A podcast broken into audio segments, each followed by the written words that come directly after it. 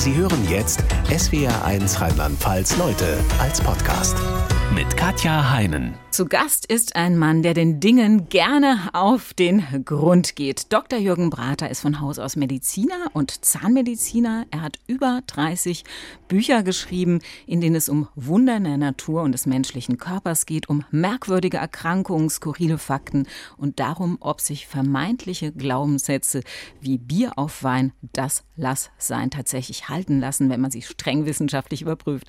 Herzlich willkommen Leute, Dr. Jürgen Brater. Hallo. Ja, schönen guten Morgen. Dann klären Sie uns gleich mal auf. Bier auf Wein, das lass sein. Stimmt es oder ist es völliger Nonsens? Das ist völliger Nonsens. Letztendlich kommt es auf die Gesamtalkoholmenge an, ob es einem nach dem Trinken gut geht oder nicht gut, in welcher Reihenfolge spielt keine Rolle. Darüber gibt es etliche Studien, die das übereinstimmend aussagen. Dass sie sich mit solchen Studien beschäftigt hat, zu vermeintlichen Glaubenssätzen hängt mit einem Bandscheibenvorfall zusammen, den Sie vor zwei Jahren hatten. Wie hat Sie der Bandscheibenvorfall dazu gebracht, dieses Buch zu schreiben? Ja, es war so, äh, nach der Operation, nach meiner Wirbelsäulenoperation war ich in Reha und da gehört dazu, dass man sich auch Vorträge über die Krankheit, über Prophylaxe und so weiter anhört.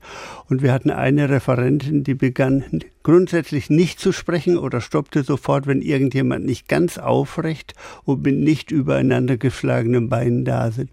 Und ich war der Meinung, dass, und die meinte, das sei das einzig Gesunde und ich war der Meinung, das stimmt nicht und habe angefangen, darüber zu recherchieren. Aber man sagt das ja auch schon Kindern, ne? Sitz ja, gerade, ja, ja. sonst wird genau, der Rücken krumm. Genau, äh, aber all, vieles, was man Kindern sagt, stimmt trotzdem nicht. Also, und dann habe ich, ich mal, dann habe ich sozusagen ein bisschen Blut geleckt und äh, mich mich anderen Themen beschäftigt. Was sagt denn da die aktuelle Wissenschaft dazu? Und da stellt sich raus, dass viele dieser äh, Verhaltensregeln doch sehr fragwürdig und einige schlicht Nonsens sind. Also wenn man nicht gerade sitzt, macht nichts? Nee, das macht nichts. Man soll überhaupt, grundsätzlich ist der Mensch nicht zum Sitzen gemacht. Die Evolution kann ja immer nur etwas verändern, aber nicht neu schaffen. Und wir stammen von vier Beinern ab und unser Skelett, speziell unsere Wirbelsäule, ist zum Bewegen, zum Laufen gemacht, nicht zum Sitzen. Und äh, wenn man viel sitzt, das, ich kenne das auch, wenn ich am Büchern bin, dann kriegt man schnell Kreuzweh und so. Das ist immer ein Zeichen, das ist eine Position, für die sind wir eigentlich nicht gemacht. Äh, besser ist es, statt dauernd zu sitzen, mal aufstehen, herumzugehen. Und wenn man schon sitzen muss, dann dynamisch, wie das heißt. Das heißt, die Position öfter mal zu wechseln, mal zu drehen und so weiter. Aber besser nochmal aufstehen, ein bisschen herumgehen oder wo geht im Stehen arbeiten auch mal. Also jede starre Sitzposition ist negativ, ob man jetzt aufrecht sitzt oder mit gekrümmtem Rücken. Die, die Naturvölker, die machen das ja gerne, die, die sitzen dann und lehnen sich zurück, liegen halb und so weiter. Das ist, wäre allemal besser. Aber die meisten Leute arbeiten heute nun mal vorm Computer im Sitzen und dann kann man sich zumindest mal einen Bürostuhl anschaffen, der sich neigen lässt nach verschiedenen Seiten, sodass man die Wirbelsäule nicht immer in der gleichen Weise belastet, weil die reagiert darauf äh, mit der Ausschüttung von Entzündungsbotenstoffen und die tun dann weh. Aber man muss nicht die ganze Zeit so mit geradem Rücken Rücken sitzen. Da ähm, gibt es viele Studien, die das zeigen. Ähm, wie ist es mit diesen übereinander geschlagenen Beinen? Da heißt ja immer, das macht Krampfadern. Stimmt das oder nicht? Auch Blödsinn. Es gibt keine einzige Studie, die das belegt. Äh, Krampfadern kommen durch Venen, wenn die Venenklappen nicht mehr in Ordnung sind und das Blut nicht zum Herz transportiert wird. Und wenn man die Beine übereinander schlägt, kann man etwas Druck ausüben über die Beine. Mit der Zeit fängt es an zu kribbeln. Im allerschlimmsten Fall, aber da muss man schon sehr lange durchhalten, kann man einen Nervus namens Peroneus, äh, kann man quetschen ein bisschen. Dann, das ist unangenehm, dann kann man kurz die Füße nicht bewegen. Man kennt das von eingeschlafenen Beinen. Aber das ist auch ungefährlich.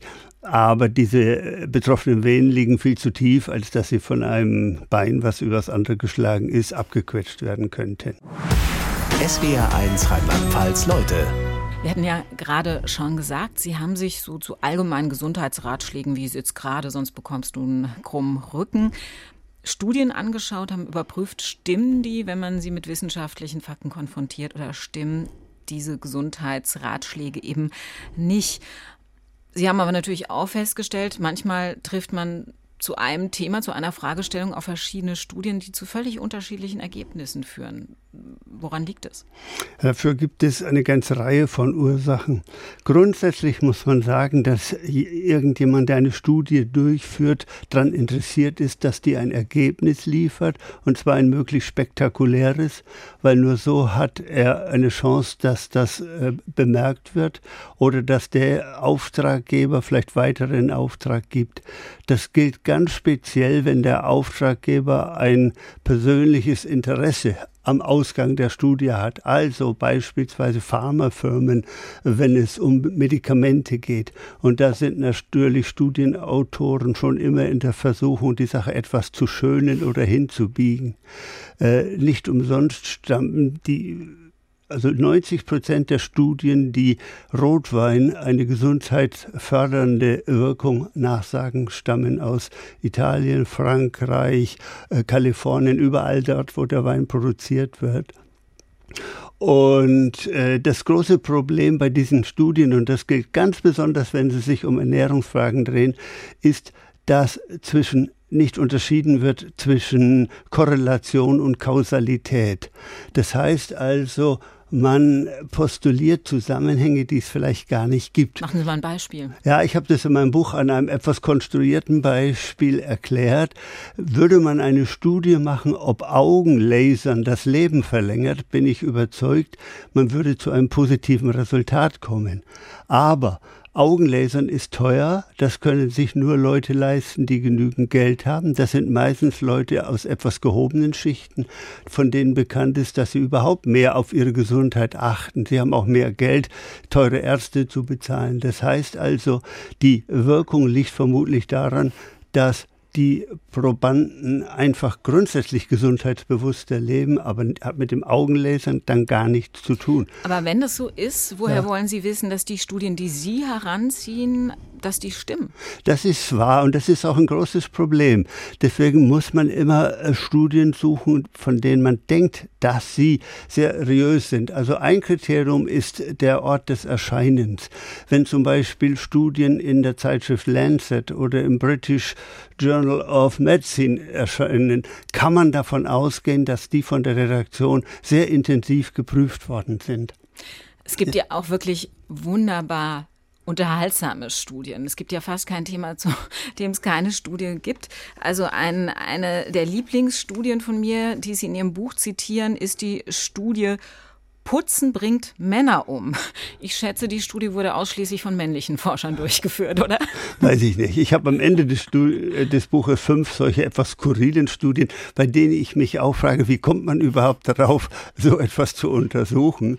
Äh, um auf diese einzugehen, Fakt ist, es gibt wirklich eine belgische Studie, ist das, die belegt, dass äh, männliche äh, Mitarbeiter von Reinigungsdiensten früher sterben äh, im Mittel als die weiblichen, liegt vielleicht an dem etwas sorgloseren Umgang mit den zum Teil aggressiven Reinigungsmitteln.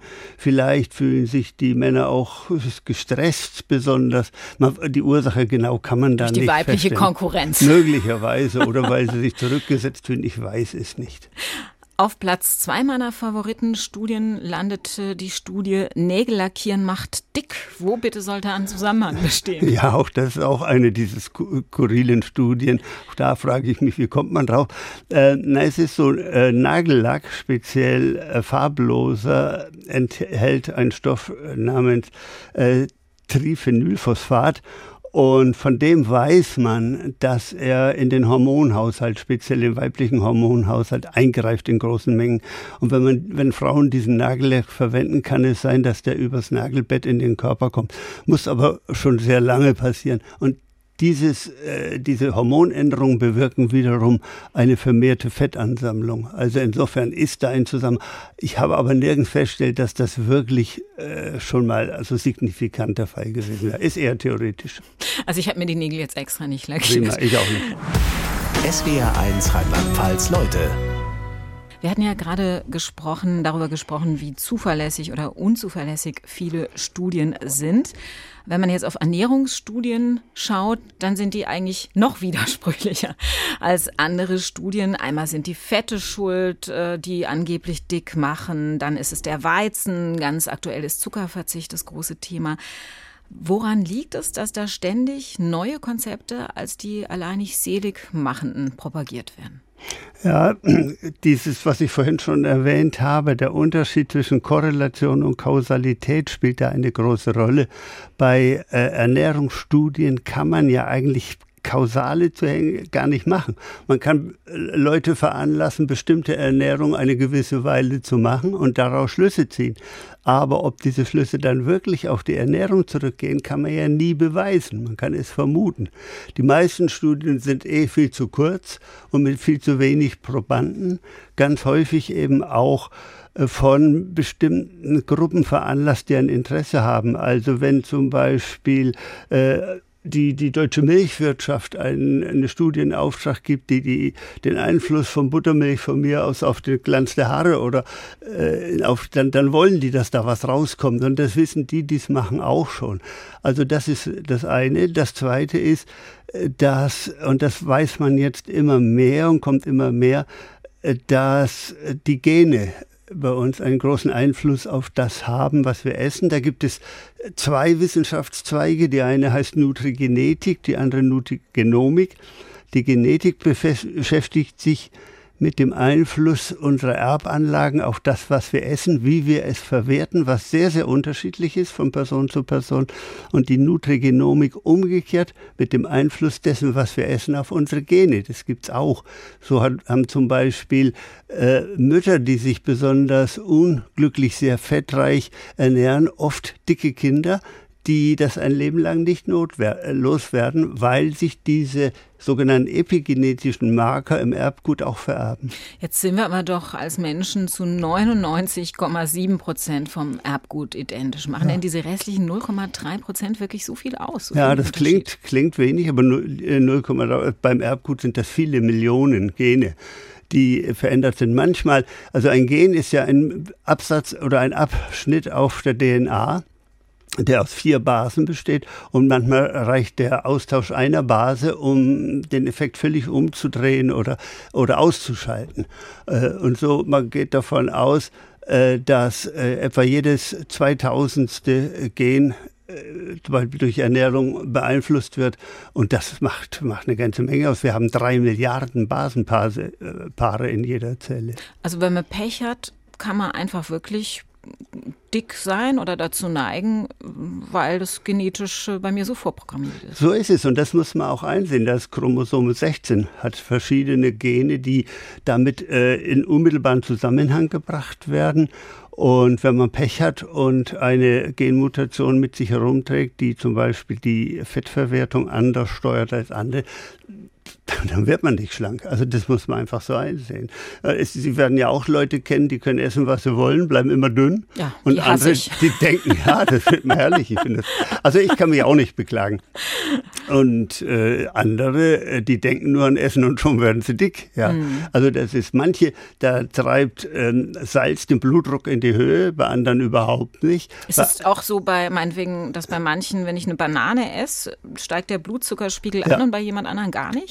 Genau so ist es, ja. Oder Cholesterin ist das Gleiche.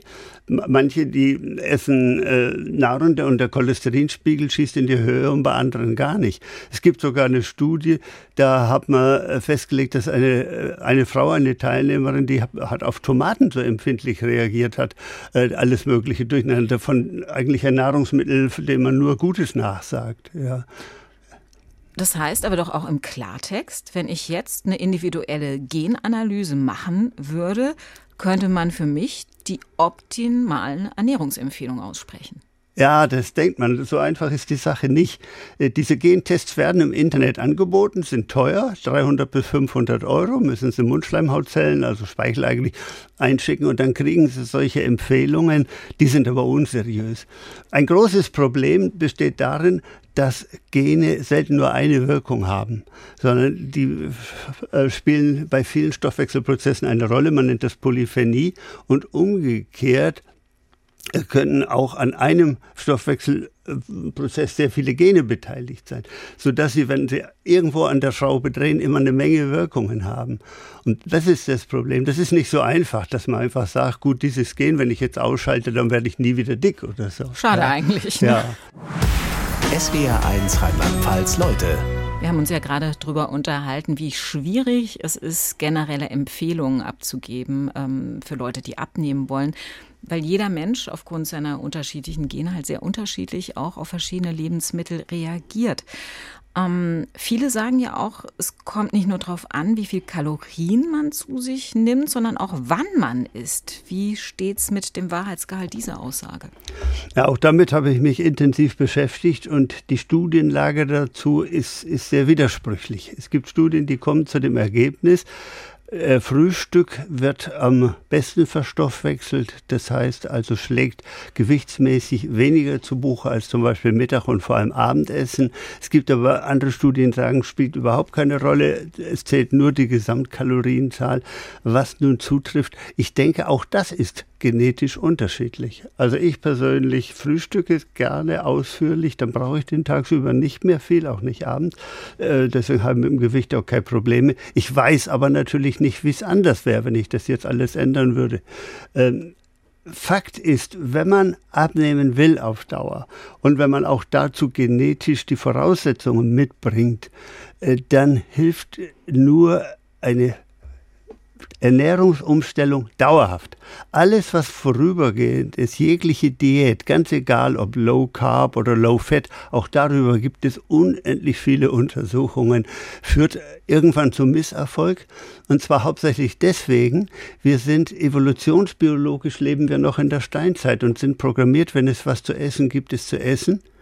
Und wenn wir mal längere Zeit nichts haben, was bei uns ja nicht vorkommt, dann schaltet der Körper so eine Art Notmodus ein und fährt sofort äh, den, den Stoffwechsel runter, besonders den Grundumsatz. Das heißt also, wenn wir dann mit normalem Essen nehmen wir dann schon viel zu viel zu uns. Das ist der berühmte Jojo-Effekt. Äh, das heißt, äh, man kann wirklich nur langfristig abnehmen und man muss es, so blöd es klingt, sagen, wenn man äh, zu denen gehört, die genetisch äh, aufs, aufs äh, Dickwerden programmiert sind, dann tut man sich auch damit sehr, sehr schwer. Es gibt so äh, Tipps wie, wie langsam essen oder vorm Essen noch Mineralwasser zu trinken, damit der Magen schon ein bisschen gefüllt ist. Aber letztendlich läuft das ja auch nur darauf hinaus, einfach weniger zu essen. Hm. Wie ist es denn mit Schlaf? Es wird ja immer auch gesagt, dass ausreichend Schlaf einen ganz wichtigen Beitrag leistet, schlanker zu werden. Wie verhält sich es da mit dem Wahrheitsgehalt? Also äh, äh, plakativ gesagt, Schlafmangel macht dick. Auch da gibt es viele Studienuntersuchungen, die aber alle zu dem gleichen Resultat kommen, dass das stimmt. Äh, spielen wohl zwei Sachen eine Rolle. Das eine ist, dass der Körper während des Schlafs seine Energie, der verbraucht ja auch während des Schlafs eine Menge Energie mit vielen Vorgängen im Körper, äh, hauptsächlich aus Fetten bezieht, während er im Wachzustand oder vor allem wenn man geweckt wird, das ist so eine gewisse Stresssituation, eher die Muskulatur angreift und eigentlich kann nur die Muskulatur dauerhaft Energie verbrauchen.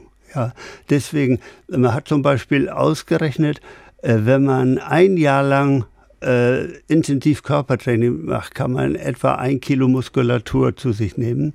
Das steigert aber den Grundumsatz gerade mal um 100 Kalorien. Das sind also zwei Schokokekse. Das ist ja frustrierend. Ja, ja also auch überhaupt äh, die, die, der Einfluss der Bewegung aufs Abnehmen wird maßlos überschätzt. Da sprechen wir gleich noch intensiver ja. drüber. Mhm. Lassen Sie uns noch mal zu dem Thema kommen, wie finde ich einen guten Schlaf? Da gibt es ja zum Beispiel eine ganz wichtige Regel, von der viele sagen, unbedingt einhalten, auf keinen Fall abends noch einen Kaffee trinken. Stimmt das oder stimmt das nicht? Ja, das äh, hängt wieder mit, mit, dem Koff, mit dem äh, Kaffee zusammen, wobei das Koffein gar nicht so die entscheidende Rolle spielt.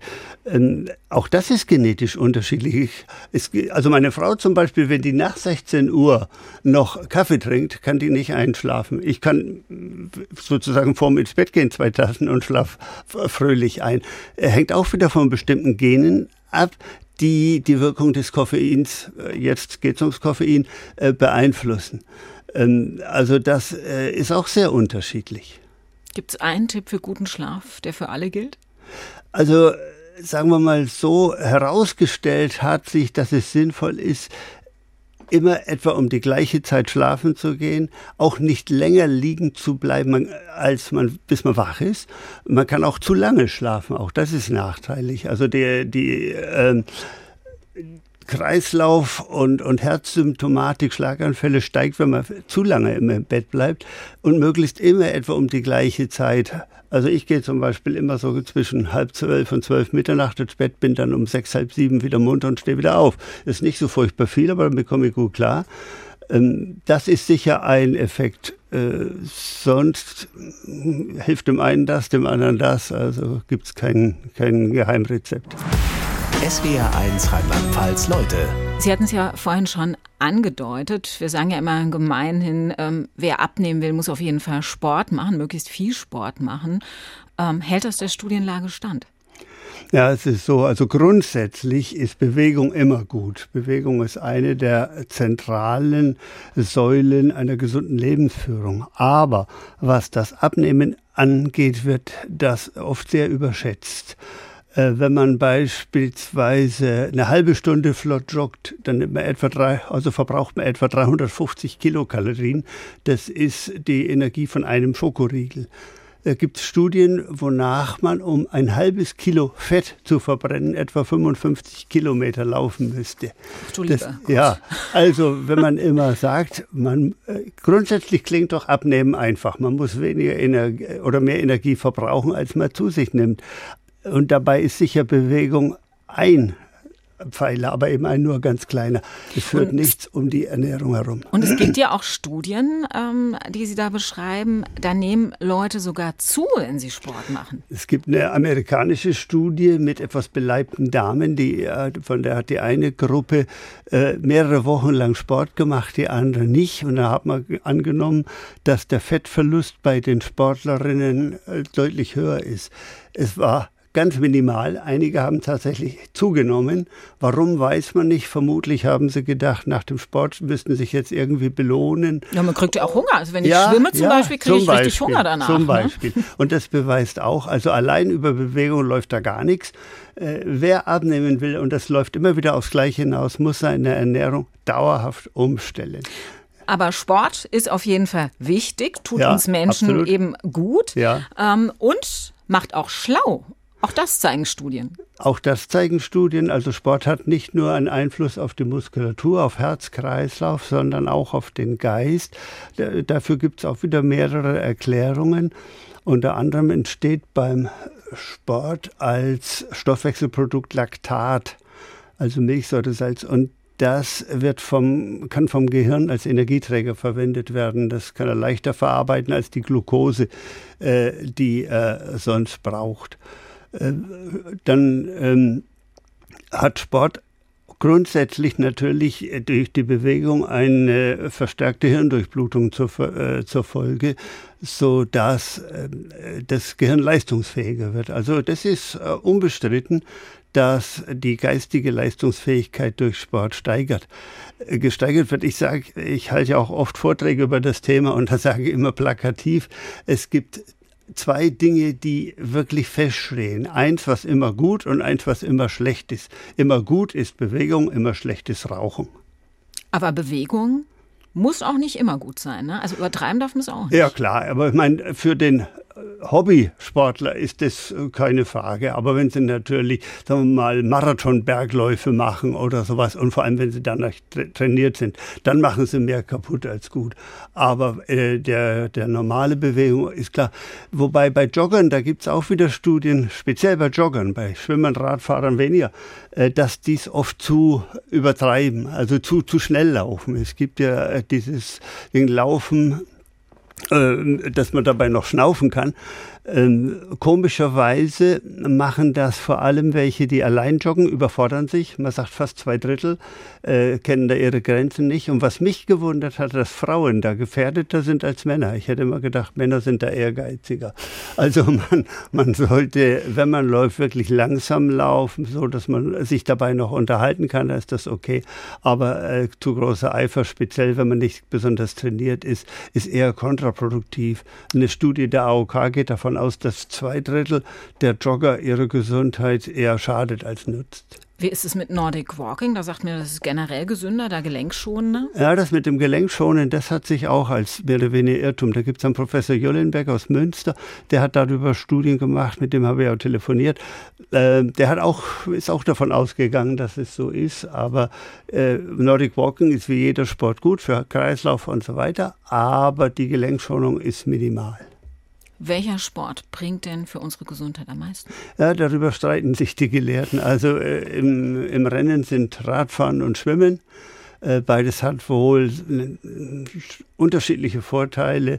Radfahren ist sehr schön, weil man die Gelenke schont, man hat eine kontinuierliche Bewegung, fördert auch die Koordinationsfähigkeit äh, ist gut. Schwimmen hat wieder den Vorteil durch den Auftrieb und den äh, Kraftaufwand gegen das umgebende Wasser ist das auch ganz gut. Also äh, grundsätzlich sollte jeder das machen, was er am liebsten macht. Bei mir ist es eindeutig Wandern. Ich, ich schwimme nicht furchtbar gern und Radfahren tue ich auch nicht so gern. Ich habe in Ihrem Buch gelesen, ähm, dass Schwimmen einen lebensverlängernden Effekt hat und zwar um bis zu zehn Jahre. Allerdings muss man fünf, drei bis fünfmal pro Woche drei bis vier Kilometer schwimmen. Also es sind 60 bis 80 Bahnen ich mich gefragt, wer macht sowas? Sehen Sie, und das ist ein ganz grundsätzliches Problem, äh, dass viele Studien auch von, von nicht realistischen Bedingungen ausgehen. Es gibt zum Beispiel äh, über Saunieren viele Studien, die allesamt aus Finnland kommen. Und da kommt dann raus, wenn man zum Beispiel sechsmal in der Woche jeweils zwei Stunden sauniert, dann hat das die und die Effekte. Aber wer, wer tut das? Die ja. Finnen. Ja, die Finnen vielleicht. SWR 1 Rheinland-Pfalz Leute. Lassen Sie uns äh, noch mal ein bisschen drüber sprechen, wie Sie dazu gekommen sind, solche Bücher wie das Gesundheitsnavi zu schreiben. Sie sind von Hause aus studierter Mediziner, haben dann auch noch Zahnmedizin studiert und hatten fast 30 Jahre in Aalen eine Zahnarztpraxis. Was hat Sie dazu gebracht zu sagen, ich pfeife auf die Zahnarztpraxis und mache lieber was, was nicht halb so lukrativ ist, nämlich Bücher schreiben? Ja, am Anfang habe ich das nebenbei gemacht, jetzt habe ich, mache ich die Bücher. Äh, spielt wahrscheinlich eine Rolle, dass ich schon während meiner Praxistätigkeit nebenbei einer Berufsschule unterrichtet habe, äh, hauptsächlich Arzt- und Zahnarzthelferin oder jetzt, wie sie heißen jetzt, medizinische Fachhelferin. Und das sind ja mal grundsätzlich medizinische Laien. Das heißt, man muss dann lernen, komplexe medizinische Sachverhalte so zu erklären, dass sie jemand versteht. Und das war der Anlass zu meinem ersten Buch, der hieß komischerweise Lexikon für Patienten. Da habe ich dann alle möglichen Symptome und Krankheiten versucht so zu erklären, dass der Laie versteht, was da im Körper vorgeht und warum. Ja, und äh, dann hat sich das Ganze ausgeweitet. Ich hatte Spaß dran und kann ich jetzt auch nicht so genau sagen. Jetzt habe ich ja, bin ich ja eigentlich im Ruhestand, habe relativ viel Zeit. Irgendwas muss man machen. Und das mache ich ganz gerne. Zwischendurch schreibe ich auch mal Artikel für Zeitschriften. Also das äh, hat sich eigentlich so ergeben. Was sicherlich auch eine Rolle gespielt hat, ist äh, ja die große Faszination für Medizin, die Sie ihr ganzes Berufsleben lang ähm, beibehalten haben, was sie bis heute fasziniert. Einfach äh, ja, besondere äh, Krankheiten, besondere Skurrilitäten auch in der Medizin. Mm, sie haben noch ein anderes Buch rausgebracht in diesem Jahr, das heißt Unnützes Medizinwissen. Ich habe da mal ein bisschen reingelesen und bin äh, nach der Lektüre sehr dankbar dafür, dass ich heute lebe und nicht vor ein paar hundert Jahren. Dass Aderlass früher das Mittel der Wahl war, sprich, dass äh, Kranken einfach äh, Unmengen von Blut abgezapft wurde, wodurch sie nicht unbedingt fitter wurden, ist, glaube ich, äh, heute hinlänglich bekannt. Neu war für mich, dass man über viele Jahre lang an die heilbringende Wirkung von Leichen glaubte und ähm, aus Leichenteilen auch Medikamente herstellte. Was zum Beispiel? Also ganz grundsätzlich muss man sagen, ich glaube, es gibt überhaupt nichts, was so skurril ist, dass es das nicht gibt. Äh, was die Menschen früher alles gedacht haben, was helfen würde, also die Kenntnisse waren halt wirklich auch minimal, was äh, gerade diese Leichen angeht. Äh, gerade von, von jungen Menschen wurden die gerne verarbeitet. Deswegen, wenn also junge Verbrecher hingerichtet wurden, dann standen die Leute mit Tassen da und haben das Blut aufgefangen, um zu trinken und sich davon welche Wirkungen zu, äh, zu versprechen. Bekannt ist das Beispiel von dem englischen König Karl II., der viel Geld ausgegeben hat für ein Rezept zum Verflüssigen von Gehirn. Das hat er dann auch seine Leute machen lassen und jeden Tag davon getrunken, für Teufel. Und, und hat sich eingebildet, dadurch gesünder zu werden. Also da gibt es dermaßen skurrile Dinge aber nicht nur im Mittelalter, sondern äh, zum Teil auch heute noch. In, in äh, Kultur in, in Brasilien gibt es noch viele Völker, die an sowas glauben. Und auch dann Leichenteile verzehren, Ja, das will ich jetzt nicht unbedingt sagen, aber jedenfalls auch Dinge, wo man sich sehr wundert, ja. Auf der anderen Seite war ja zum Beispiel die äh, spätmittelalterliche Chirurgie schon erstaunlich äh, weit, ja. Äh, was konnten die bereits? Naja, also das bekannteste sind die Starstecher, die also den grauen Star dadurch, dass sie, das ist ja eine Linsentrübung, dass sie die Linse da sozusagen rausgelöffelt haben aus dem Auge und das alles zusammengedrückt haben. Äh, ob die Leute dann besser gesehen haben, wage ich zu bezweifeln. Das Problem ist halt eben, dass das Ganze nicht aseptisch war. Also viele haben sich dann infiziert dabei und äh, also der Erfolg war, glaube ich, sehr bescheiden, weswegen diese Leute auch immer mal wo aufgetreten sind und dann lieber wieder woanders. Spannend fand ich auch, dass beim Vernähen von Wunden oft schwarze Ameisen eingesetzt wurden. Was haben die da gemacht? Ja, das habe ich also im Zuge meiner Studium auch zum ersten Mal gelesen, war auch ganz verblüfft.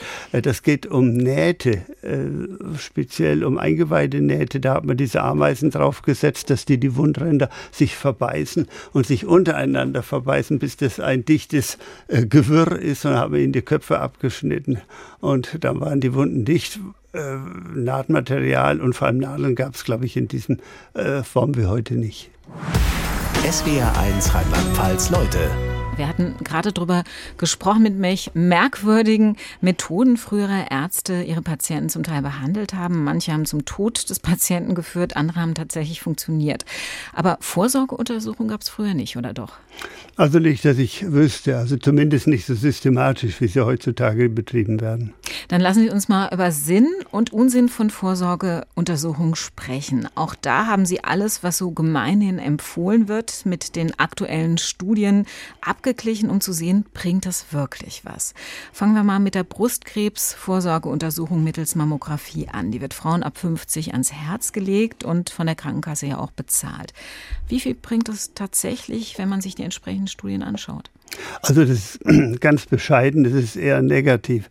Äh, Tatsache ist, dass von 1000 Frauen, die das regelmäßig machen, in zehn Jahren eine einzige vom, vom Tod durch Brustkrebs äh, befreit ist, also nicht erleidet. Das ist ein Promille. Es gibt sogar Studien, die noch eine geringere Erfolgswahrscheinlichkeit sagen. Nun könnte man sagen, eine von 1000 ist besser als nichts. Aber dem stehen eine ganze Anzahl Fehldiagnosen gegenüber, und zwar in beiderlei Richtung. Einmal, dass äh, Frauen beruhigt werden, wäre alles in Ordnung, was sich später als nicht wahr äh, entpuppt, oder umgekehrt, dass falsch positive Befunde da sind. Frauen werden verängstigt, man sieht irgendwelche Gewebsstrukturen, die nicht so sein sollen, und dann stellt sich heraus, war nichts. Wobei das ja immer noch geht. Schlimm ist nur, wenn dann irgendwelche Therapiemaßnahmen bis hin zur Abnahme der Brust erfolgen, die sich später als äh, überhaupt nicht notwendig herausstellen. Es gibt einen äh, Wissenschaftler, einen dänischen Wissenschaftler, Peter Götze, der hat sich sehr, sehr intensiv mit dieser ganzen Studienlage beschäftigt und der kommt zu dem Resultat, der sagt, der sicherste Weg für eine Frau nicht zur Brustkrebspatientin zu werden, ist, nicht zur Mammographie zu gehen sondern lieber die Brust regelmäßig genau. abtasten. Kommen wir noch auf eine weitere Vorsorgeuntersuchung zu sprechen, die ebenfalls von der Krankenkasse übernommen wird, dass man regelmäßig die dunklen Flecken auf der Haut kontrolliert, um schwarzen Hautkrebs rechtzeitig zu entdecken. Also dieses äh, Hautscreening. Sinnvoll oder nicht? Naja, Fakt ist, es gibt keine einzige Studie, die da einen Sinn belegt. Und äh, was eben dagegen spricht, ist, dass die Todesrate durch diese Melanome, schwarzer Hautkrebs, seit 2008, seitdem es diese Untersuchung gibt, nicht abgenommen hat. Und Länder, in denen die Krankheit sehr viel häufiger ist, allem voran Australien mit der starken Sonneneinstrahlung, kennen das auch nicht. Also äh, auch da gibt es Wissenschaftler, die sagen, es bringt nichts, es schadet eher. Es werden Sachen rausgeschnitten, die äh, nicht äh, bösartig geworden werden und andere werden übersehen, weil gerade ein ganz bestimmtes Stadium ist gefährlich. Aber wie gesagt, die Tatsache, dass die Melanomsterblichkeit überhaupt nicht abgenommen hat, deutet ja darauf hin, dass das nichts bringt.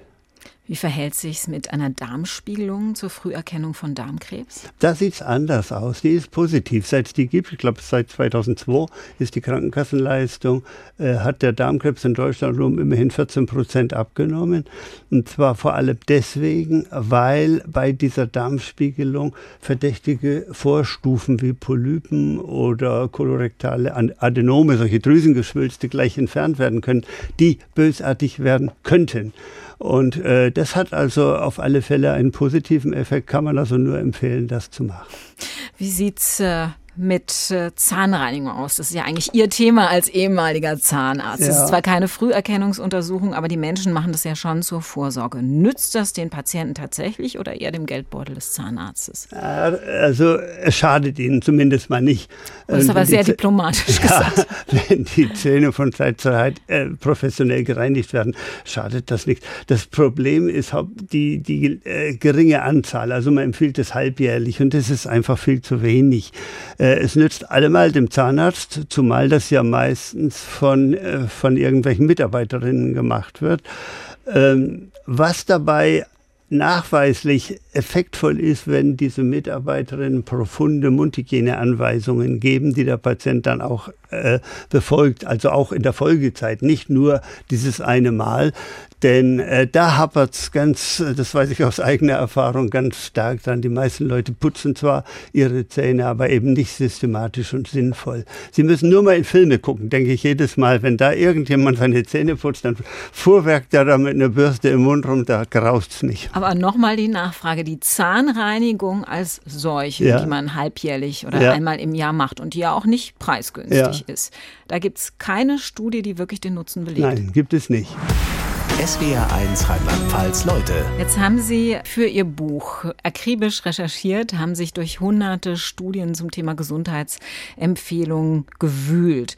Und da waren für Sie sicherlich auch einige neue Erkenntnisse dabei. Lassen Sie uns jetzt mal drüber sprechen, ob sich in Ihrem Leben dadurch was verändert hat. Machen Sie zum Beispiel in Bezug auf Ihre Ernährung jetzt was anderes als vorher? Ja, also ich habe mich eigentlich schon immer versucht, gesund zu ernähren. Wir essen wenig Fleisch, eher Fisch und, und viel Gemüse und so. Äh, grundsätzlich versuche ich aufzuhören, wenn ich satt bin und äh, Zwischenmahlzeiten zu vermeiden. Ich bin natürlich äh, da auch nicht, also gerade nach dem Abendessen habe ich immer einen Heißhunger auf, auf Süßes. Da gibt es übrigens auch Untersuchungen, wo der herkommt. Ja, äh, ne, von der Ernährung her versuche ich halbwegs vernünftig zu sein. Ich versuche mich äh, ausreichend zu bewegen, wobei das war auch schon mal besser. Also ich müsste ich jetzt auch wieder ein bisschen mehr tun. Es ist immer dieser berühmte innere Schweinehund, der einen abhält. Es sind dann eher Kleinigkeiten. Also wo zum Beispiel äh, ein Umdenken stattgefunden hat, ist im, im im Punkto Mindesthaltbarkeitsdatum, äh, da kümmere ich mich überhaupt nicht mehr drum. Was anders ist Verfallsdatum vom Fleisch, Fisch und so. Aber so äh, Milchprodukte, Joghurt, also da gucke ich überhaupt nicht drauf. Die, da gibt es auch genügend Untersuchungen, dass das überhaupt keinen keinen Wert hat. Ich kaufe sogar welche, wo das längst überschritten ist. Und ganz neu habe ich jetzt zu meiner Frau gesagt, Fleisch nicht mehr vor dem Braten zu waschen. Habe ich jetzt eine Studie gelesen, dass man Keime, wenn sie denn drauf sind, eher in der Küche verteilt, über einen Salat verspritzt, weil sie beim Braten eh kaputt gehen. Und zwar sehr viel effektiver als durch das Waschen vorher. Wie sieht es mit anderen Dingen des Alltags aus, vom morgendlichen Duschen bis zum Arbeiten am Computer? Machen also, Sie da was anders? Ja, ich dusche äh, vielleicht dreimal in der Woche. Äh, selbst das müsste nicht sein, ich bin ja nicht im Bergwerk. Also man soll das nicht so oft machen, weil es immer nur die Haut wieder entfettet. Und wenn ich dusche, tue ich das oft ohne Seife. Äh, das ist vielleicht ein Punkt. Und was hatten Sie gerade noch gefallen? Computer sitzen, machen Sie da was anders? Ja, ich versuche zumindest immer dazwischen mal aufzustehen, herumzugehen, ein paar Kniebeugen zu machen, meinen Kopf zu schütteln und so weiter. Ja, Macht dir die Augen auch schlecht, ne? dieses Arbeiten vom Computer? Also da gibt es schon Studien, die ja, das beweisen. Ja, ich habe eine spezielle Computerbrille, also sonst habe ich eine Gleitsichtbrille und bei der ist der, der Abstand äh, sehr vergrößert in den Gläsern. Das merke ich sehr intensiv. Wenn ich die mal vergesse, äh, spüre ich das beim Arbeiten sofort oder um umgekehrt, wenn ich sie auflasse und im Auto sitze, kann ich kein Kennzeichen mehr erkennen. Ähm, also ja, äh, ich versuche also nicht ewig lang da in, äh, zu sitzen, sondern immer mal Pausen zu machen, herumzugehen, mich zu bewegen. Das mache ich schon, ja. Das war ja auch ein Tipp aus Ihrem Buch, aus den Studien, wenn man viel liest oder viel vom Rechner sitzt, äh, hilft es den Augen, wenn man zwischendurch einfach ins Freie auch viel geht und sich bewegt. Ne?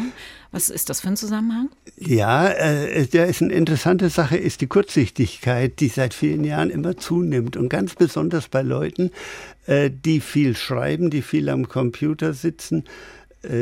Man sagt oder man hat festgestellt, dass äh, Menschen mit einer höheren Schulausbildung oder Universitätsausbildung, äh, dass die viel häufiger kurzsichtig sind. Also dieses viele Lesen, was man dabei machen muss, tut den Augen auch nicht sonderlich gut.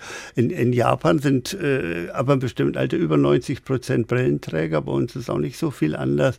Ähm, aber da kann man ja nun nicht furchtbar viel dagegen tun, außer öfter ins Freie gehen. Ich bin jetzt begeisterter Jäger, ich bin wirklich viel im Freien, also mehrfach pro Woche äh, ausgiebig. Geht ja nicht nur um die Jagd, sondern auch um Revierarbeiten und äh, es tut mir sehr gut, wobei ich dann jetzt schon wieder an eine Studie denke, nämlich an das Waldbaden, was die, was die Japaner ja so empfehlen, äh, hängt sich ja von irgendwelchen Stoffen ab, die die Bäume abgeben. Terpene sind da im Gespräch, äh, die offensichtlich das Immunsystem stärken.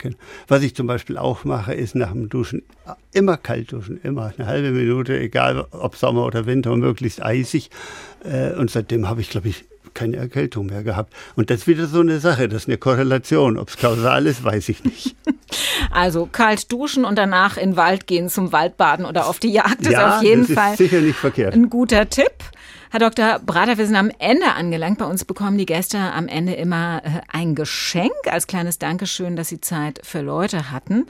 Ähm, ich dachte, wenn Sie auf die Jagd gehen und äh, fit und gesund bleiben wollen, sollten Sie vielleicht auch das Trinken nicht vergessen. Deshalb Wasser trinken natürlich. Deshalb äh, habe ich für Sie eine sehr schöne Trinkflasche für die Jagd gefunden. Da ist ein Wildschwein drauf, Weidmanns Heil steht oh. da und Ihr Name ist auch Oh, eingraviert. da bedanke, bedanke ich mich ganz Das herzlich. gebe ich Ihnen dann rüber und äh, damit ist größtmögliche Gesundheit während der Jagd garantiert. Ja, da bedanke ich mich sehr. Da denke ich auch immer an Sie, wenn ich das verwende. Das finde ich schön. Ich danke Ihnen, dass Sie hier waren und Gerne. wünsche Ihnen alles Gute. SWR 1 Rheinland-Pfalz Leute